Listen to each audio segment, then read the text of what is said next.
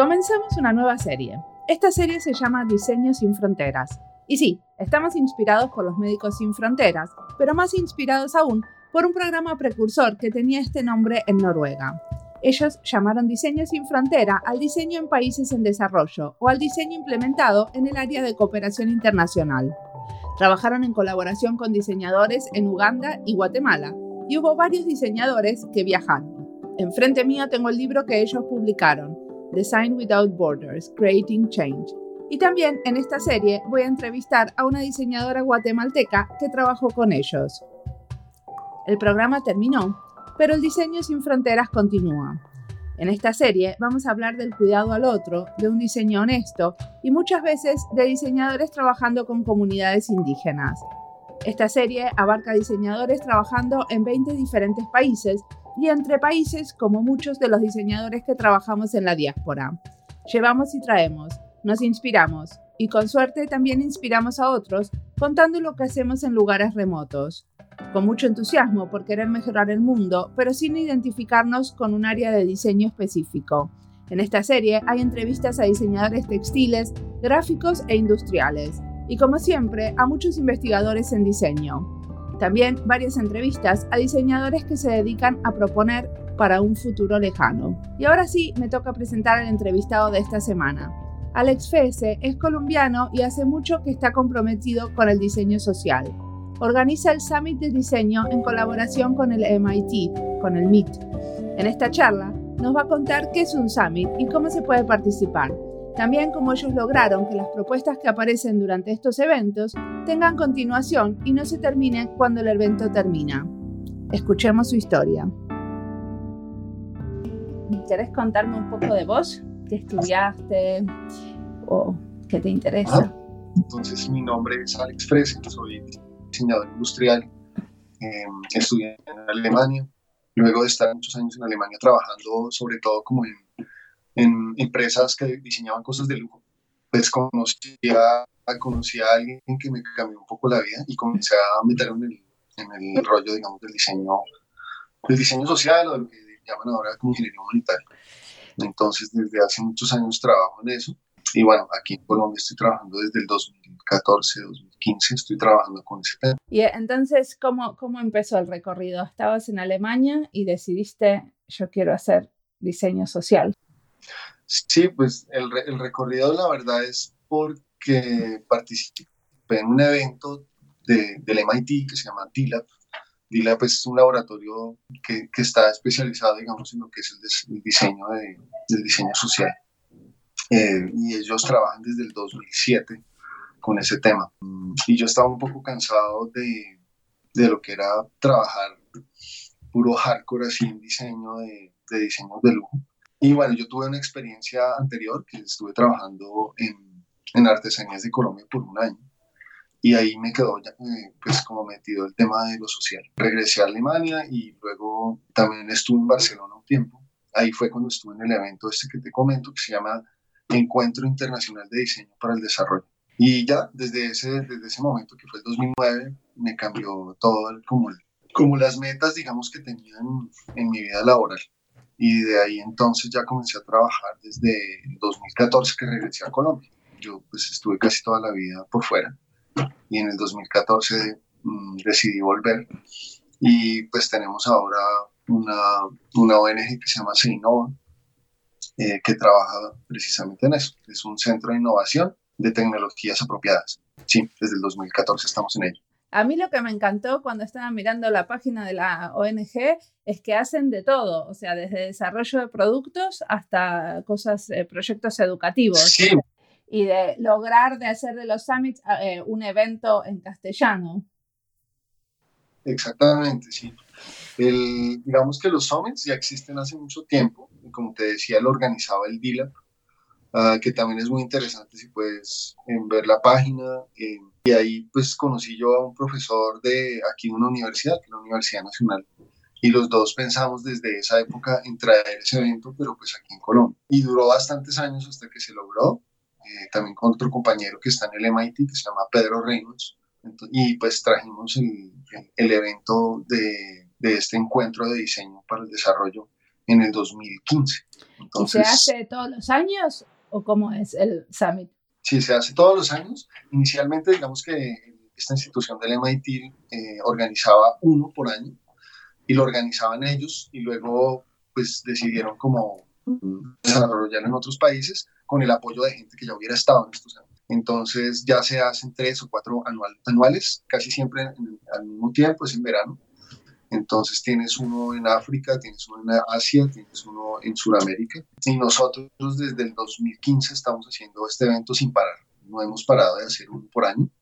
Somos el único país, digamos, que está involucrado con el, con el MIT que está haciendo esto desde el 2015 anualmente. Y entonces, si yo soy un diseñador eh, latinoamericano y quiero ir al Summit, ¿cómo funciona? Son convocatorias abiertas. Eh, se publican todo lo que nosotros tenemos de redes, se publica a través del MIT y, se, y, pues ahora obviamente se reproduce mucho más pues en Latinoamérica porque tenemos una gran red no solo pues de CINO, sino a través de todas las universidades y, y empresas y instituciones que conocemos. Entonces es abierto a cualquier persona. ¿Eligen la gente o cualquiera puede ir? ¿Cómo es la cuestión? Nosotros elegimos a la gente, obviamente que por logística no es posible invitar a, a, más, depende del, evento, pero cuando hemos tenido más personas han sido 100 personas. Y pues la logística de mover toda esa gente es muy compleja. Entonces, claramente tenemos que seleccionar y, y pues también ver si son personas que, que, van a aguantar ese ritmo, ¿no? Porque es un mes o 17 días, depende, eh, en la cual tú vas a estar creando con una comunidad, tienes que ir a, a campo, tienes que tener como una serie, digamos, también de, de aptitudes, digámoslo así, para, para, poder soportar un mes en ese ritmo, ¿no? De diseñar, diseñar, diseñar eh, y no dormir casi. Es como en la universidad. y aparte estás viviendo en una zona rural, me imagino, ¿no?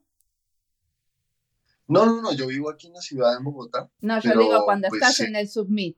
El Submit, ah, ¿dónde sucede? Pues eh, hemos tenido de todo, de todo, un poco digamos que el primer, el primer encuentro que tuvimos fue en, la ciudad de Cali, cerca de Cali, Palmira, eh, y fue en una zona rural, y pero trabajamos con recicladores de la, de la ciudad de Cali. Entonces el tema era basura cero y se trabajó solo en tecnologías de bajo costo para mejorar o producción o transformación o recolección de material reciclable para, pues para esta comunidad de recicladores. Ese, ese fue muy lindo porque se, también se invitaron recicladores de otros países, gente también que conocía el tema de reciclar, de, de transformar. Entonces, ese fue el 2015, 2016, nos fuimos a la ciudad, estuvimos aquí en Bogotá trabajando el tema de educación. Entonces, como ves, nos movemos mm, según el tema, no tanto si es rural o si es ciudad, sino más la temática y, también pues lo, lo, que vemos que es importante para el país. Entonces, en ese momento el tema era la educación. Entonces lo hicimos aquí en Bogotá con colegios y escuelas, eh, algunas privadas y algunas del Estado. Luego hicimos, en el siguiente año hicimos uno que fue cambio, cambio climático, que lo hicimos en, en zona rural. Y el último lo hicimos en Santa Marta, principalmente con pescadores y con comunidades indígenas. Y el tema eran los nuevos territorios costeros que se están formando eh, por movimientos de, de, ciudades enteras, de gente desplazada, en fin, muchas culturas que se están fusionando y están convirtiéndose en ciudades, pero que no están planeadas. Entonces es muy difícil para la gente llegar, no tienen baños, no tienen agua, no tienen energía. Entonces es muy interesante ese tema. ¿Y el próximo a dónde va a ser? El próximo está, está un poquito en veremos, es este año, eh, es a finales de este año, pero no, no, no sabemos bien el sitio.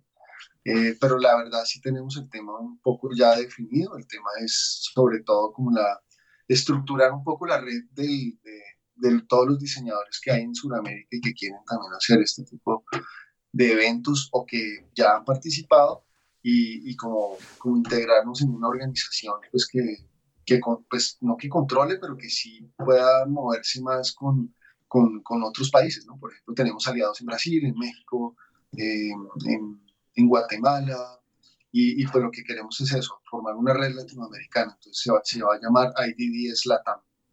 es Encuentro Internacional de para el Desarrollo, pero específicamente para esa unión, digamos, de Latinoamérica. Oh, buenísimo. ¿Y quién financia todo esto? Pues principalmente los encuentros eh, eh, en unos años fueron financiados por el, por el DILAP. O sea, a nosotros nos financió el primer, el primer evento.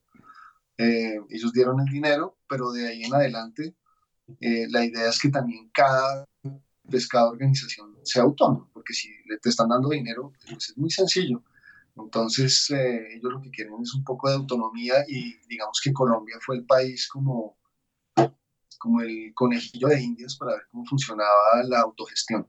Entonces, nosotros nos tocó buscar financiación a través de universidades. Por ejemplo, en, en Cali tuvimos el apoyo de dos universidades y, y, una organización de la ciudad de Cali, que es como la que gerencia la parte de desechos y basuras.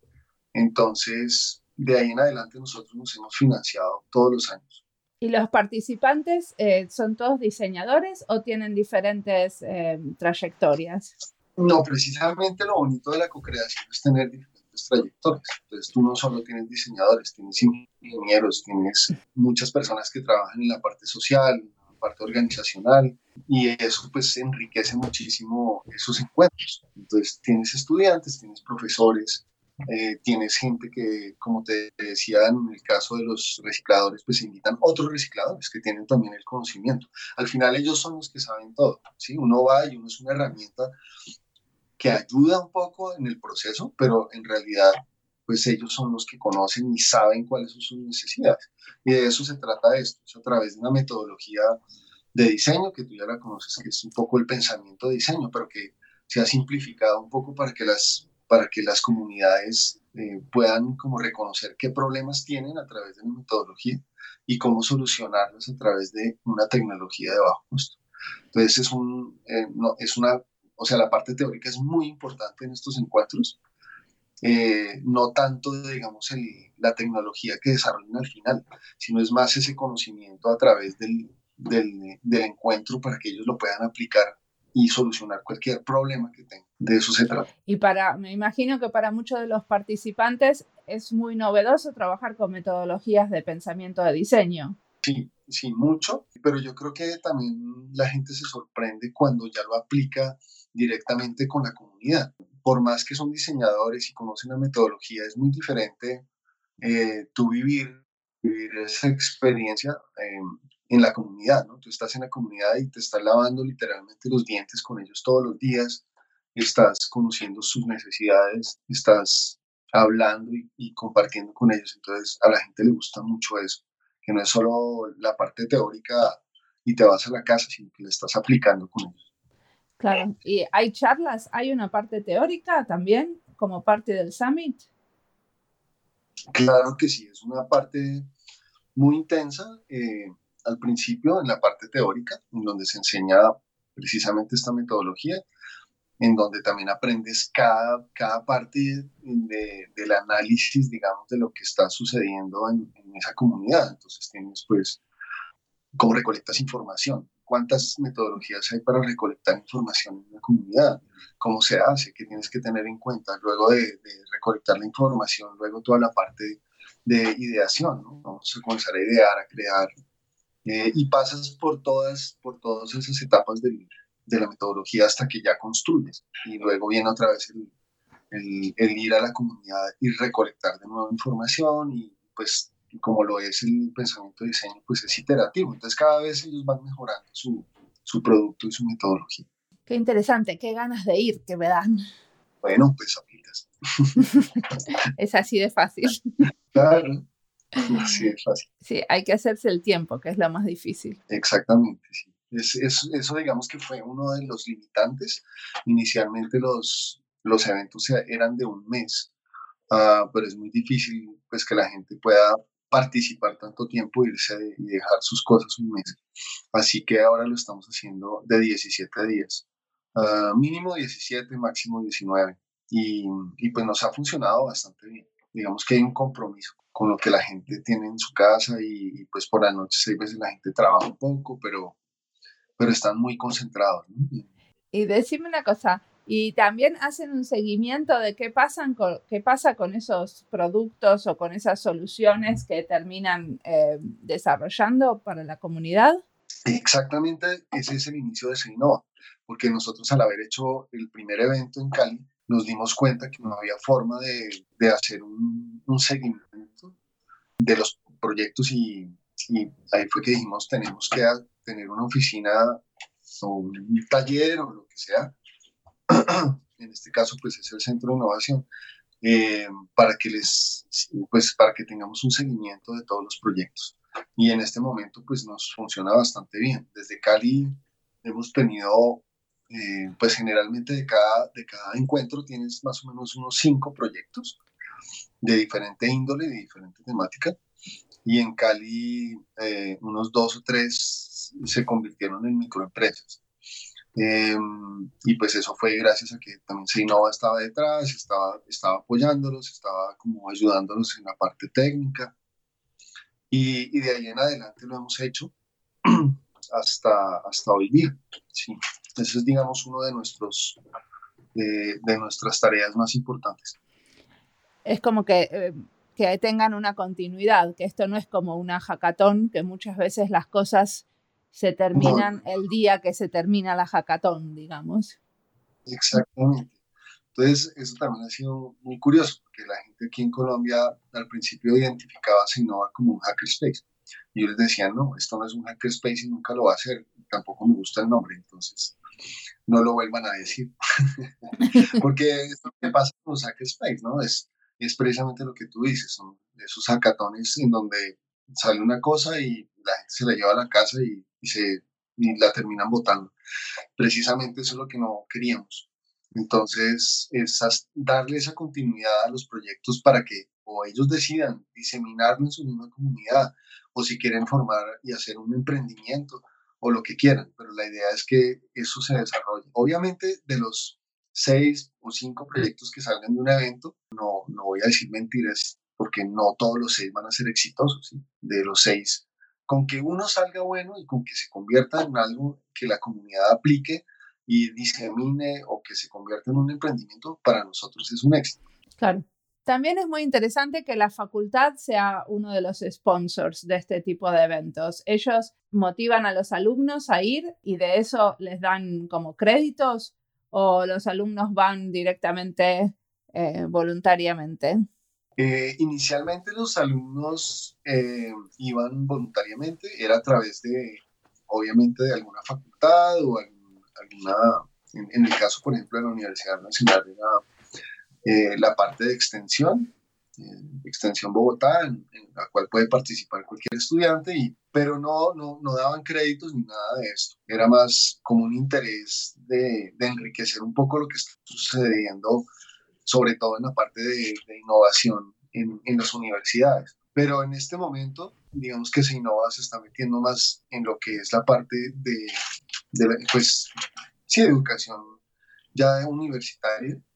Eh, y ahorita estamos intentando o logrando, digamos, lo, diría que logrando, eh, entrar en una universidad, que es la Universidad Jorge Tadeo Lozano, en la cual ya miembros de SEINOVA eh, están como profesores y están dando cursos y clases que ya pues dan crédito y también se llaman así, como clases pues, de, tecnología de bajo costo, metodologías para, para ir a campo, en fin. La, la idea es que SEINOVA sea un taller o un centro de innovación, pero que esté dentro de la universidad también, para que todos los estudiantes tengan la oportunidad de desarrollar sus proyectos, sus ideas con nosotros. Entonces, en eso es lo que estamos trabajando en este momento. Y decime, ¿me contás alguna solución que hayan hecho que, que haya eh, volado? Claro que sí. Por ejemplo, una de las que te comentaba de Cali, ellos comenzaron a investigar un poco qué sucedía con los escombros de las casas que tumbaban, los edificios que tumban, todos esos escombros a dónde van, qué se hace con ellos y claramente pues la ciudad de Cali no estaba haciendo nada en ese momento. Eso se, se va simplemente a, a, la, a, la, basura y, se desperdicia. De, de, ahí salió una microempresa que ahora tiene como unos 60 empleados y están usando todo ese material para crear otros materiales de construcción, ¿sí? como pañetes que tienen diferentes colores, diferentes cualidades y, todo eso sale de material reciclado de, las, de, los ladrillos que muelen, de, en fin, muchas cosas.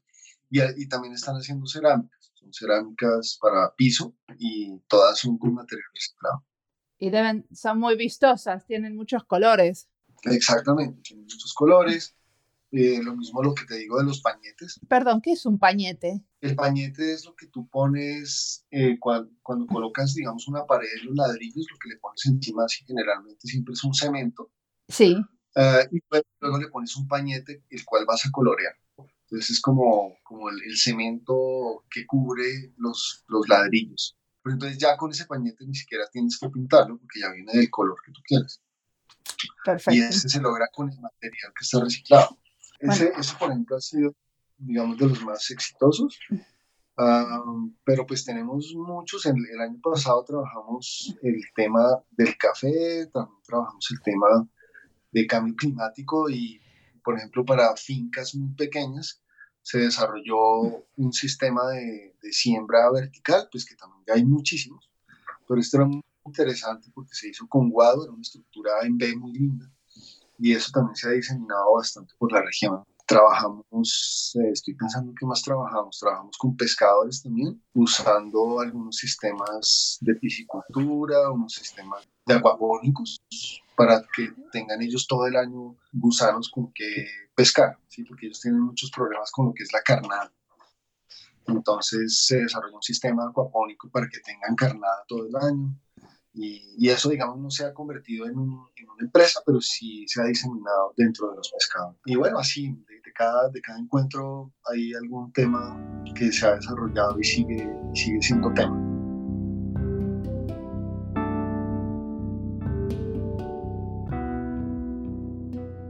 Hay un par de cosas de lo que cuenta Alex que me parece que está bueno recalcar.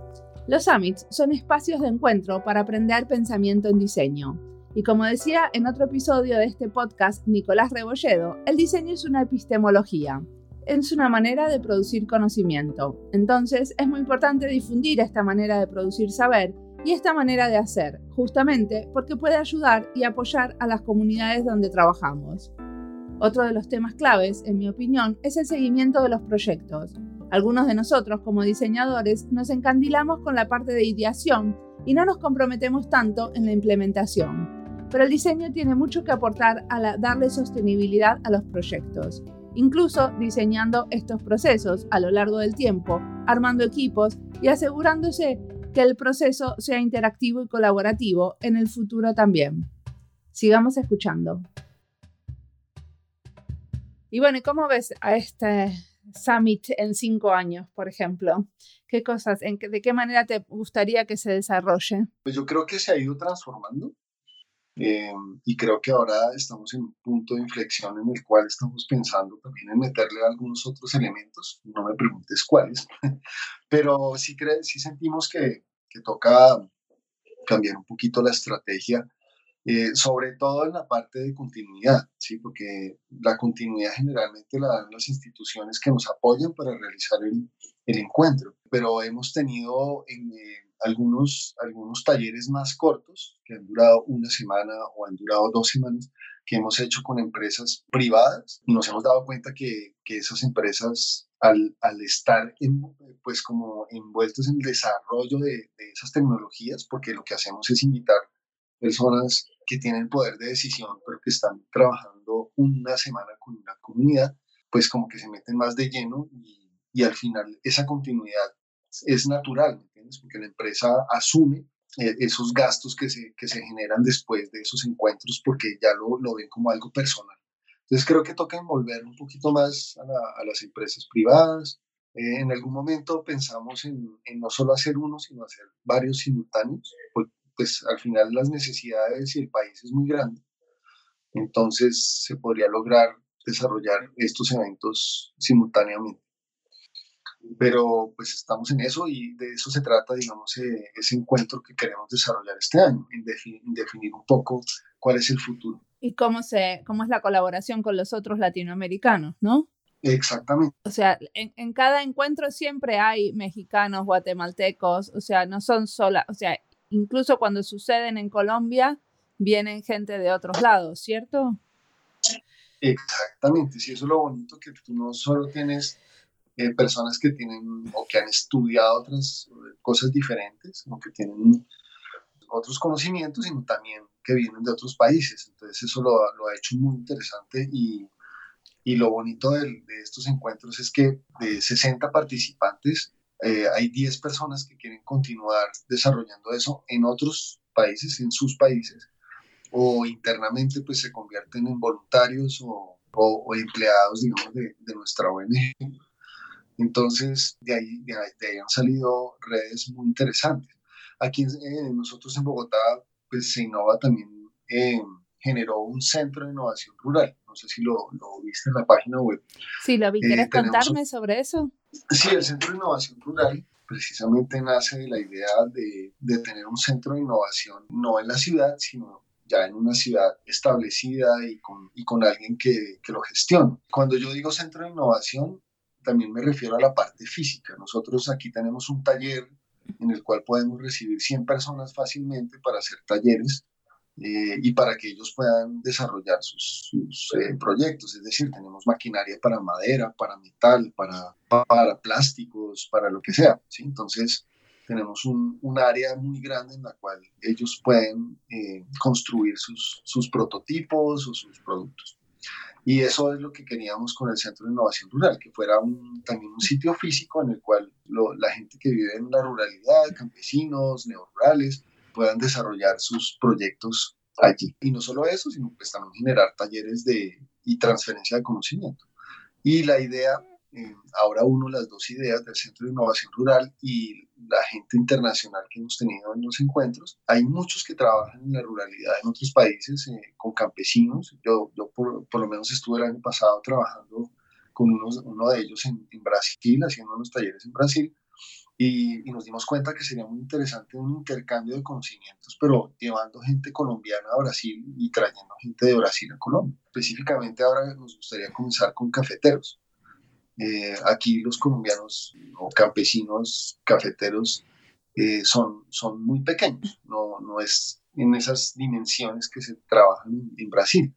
Pero hay muchos campesinos que tienen sus terrenos muy pequeños en, en Brasil y no saben cómo manejarlo, ¿sí? porque es algo nuevo. Entonces creo que sería muy lindo llevar y traer gente y para eso, y esa fue una, digamos, de las funciones del Centro de Innovación Rural, como ese intercambio de, de campesinos. Y los brasileros también eh, trabajan como con un paradigma de diseño. Ellos trabajan con la misma metodología.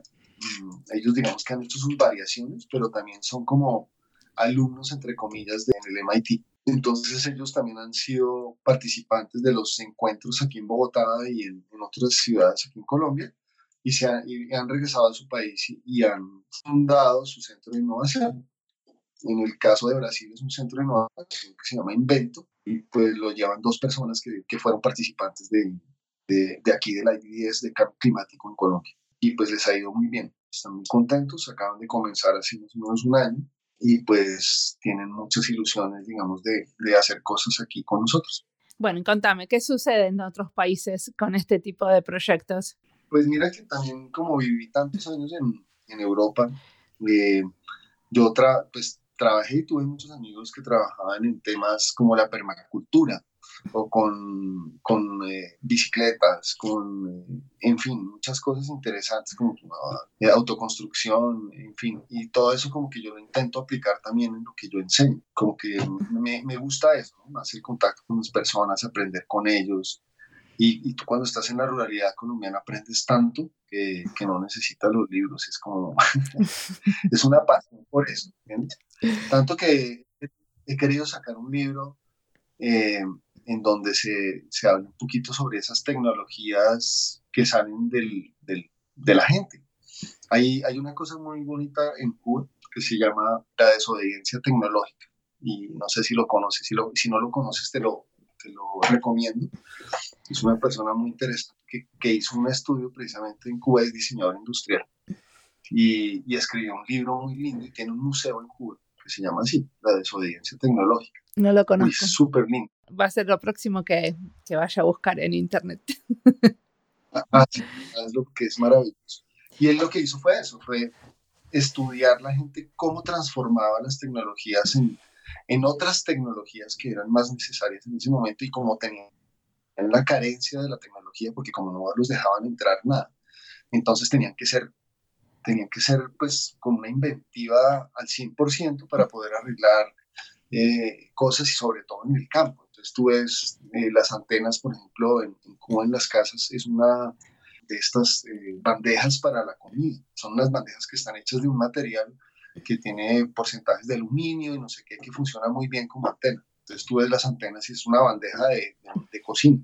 Bueno, en fin, una transformación de tecnologías maravillosa. Y aquí en Colombia también está eso. Y precisamente esta semana con los cafeteros que estuvimos trabajando, personas que son mentores, pero que han aprendido con las uñas. Y a mí eso me apasiona, es como ver cómo solucionan las cosas con materiales y con otras máquinas que tú no te imaginas. Es muy inspirador. Y decime, ¿qué, qué son las cosas que te inspiran a vos? ¿Qué escritores o qué, qué cosas estás, estás consumiendo y leyendo para inspirar este trabajo? Pues no sé, mira, mira que la, la verdad, yo soy más una persona de hacer. Y nosotros comenzamos la ONG con, con otra persona que se llama Pedro Reynolds, que creo que ya te lo comenté. Él, él, es más como la persona de, que organiza y como la parte, entre comillas, intelectual, en la cual él, él, está consumiendo muchos libros sobre la parte, digamos, de, de, metodología. Yo, yo me quedé un poquito atrás, lo tengo que aceptar, pero yo, yo estoy más eh, como con los ojos abiertos hacia, hacia lo que sucede en la ruralidad, en otros países, viajo mucho, entonces la verdad yo aprendo más es de la gente. Bueno, muchísimas gracias Alex, estuvo buenísima la charla.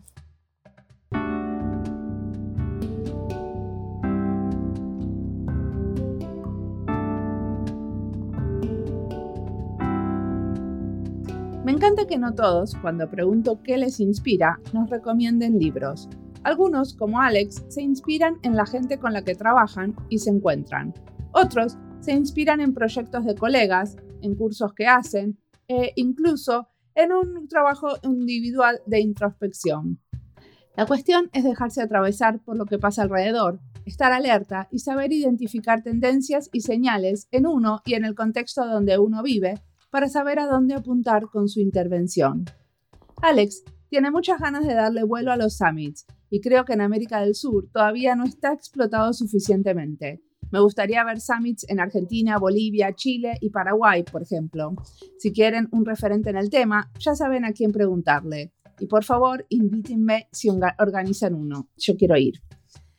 Como el tema me interesa muchísimo, en el episodio que viene entrevisto a otro diseñador que también organiza estos eventos, Omar Crespo. No se lo pierdan.